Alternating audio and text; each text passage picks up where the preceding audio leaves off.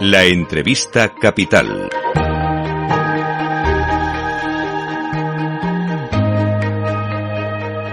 Luis Vicente Muñoz.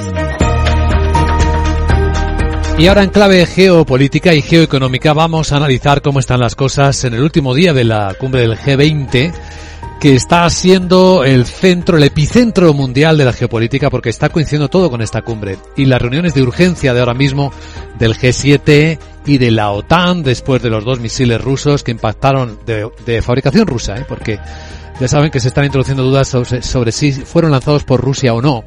Bueno, pues está ocurriendo en Bali, que el lugar del punto de encuentro de los líderes de los 20 países eh, más importantes del mundo. Y vamos a analizar la escena porque estamos esperando la declaración final en la que probablemente se va a escenificar cómo la mayoría del mundo condena con firmeza la invasión rusa de Ucrania. El ministro de Exteriores eh, ruso, Sergei Lavrov, ha tenido que ver con sus propios ojos hasta qué punto estaba aislado en la escena internacional. Vamos a analizar lo que está ocurriendo y lo que puede ocurrir, la lectura que podemos extraer con don Miguel Otero Iglesias. Es investigador principal del Real Instituto Elcano. Don Miguel, muy buenos días. Buenos días. Pues antes de que acabe, y por lo que ya hemos visto, ¿qué es lo que le parece a usted más importante de lo sucedido?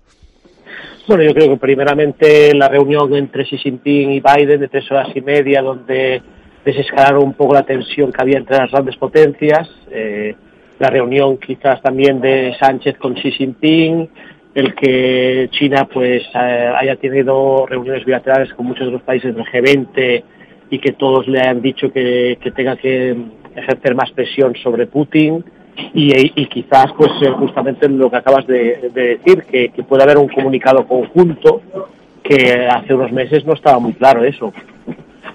Desde luego que no. Eh, hay algunas informaciones que atribuyen eh, los bombardeos eh, de cohetes intensos ayer sobre Ucrania, de Ucrania precisamente al enfado ¿no? del ministro de Exteriores ruso al verse tan aislado en la cumbre de, del G20 en Bali. Bueno, es una forma de interpretarlo, ¿no?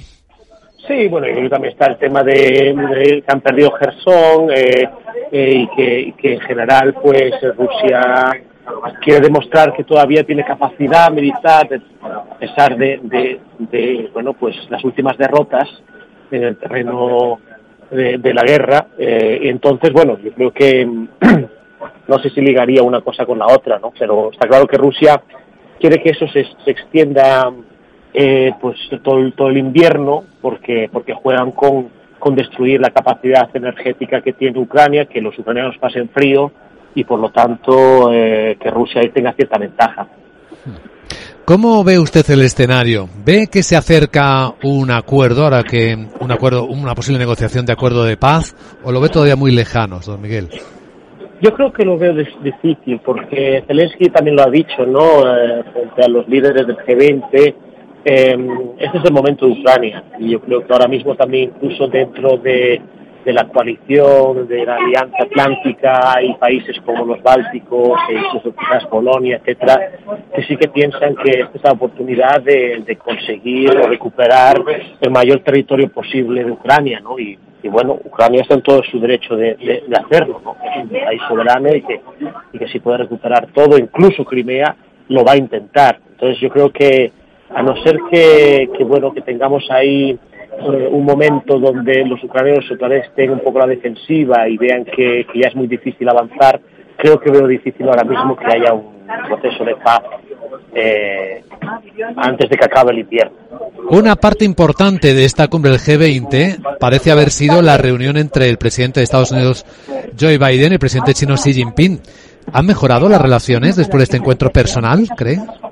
Bueno, los temas de fondo siguen ahí, ¿no? Los temas de fondo que son, pues, la tensión entre las dos grandes potencias, un, capitalismo de Estado chino, una Estados Unidos que, ve que China, pues, eh, tiene avances tecnológicos, eh, que es cada vez más agresiva.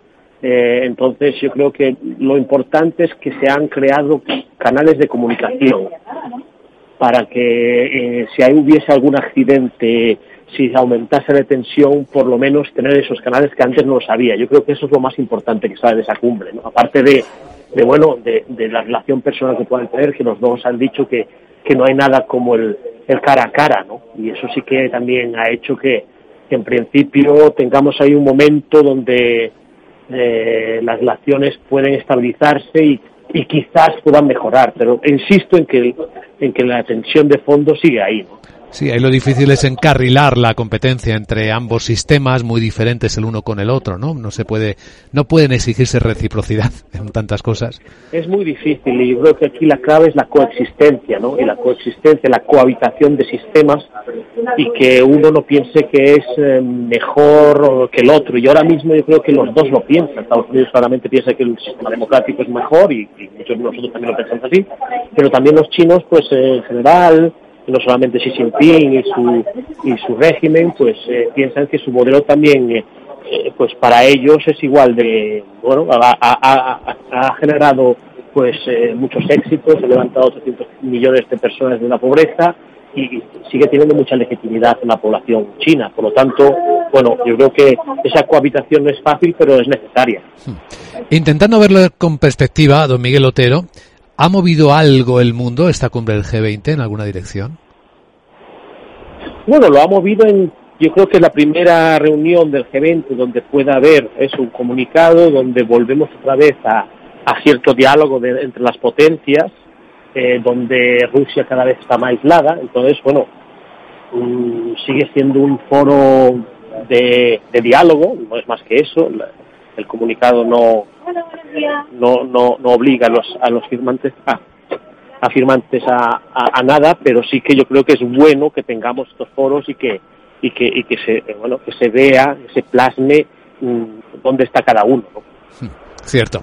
Don Miguel Otero Iglesias, investigador principal del Real Instituto del Cano. Gracias por acompañarnos, por compartir su visión en Capital Radio y buen día. Igualmente, gracias por la llamada. Capital, la Bolsa y la Vida, con Luis Vicente Muñoz.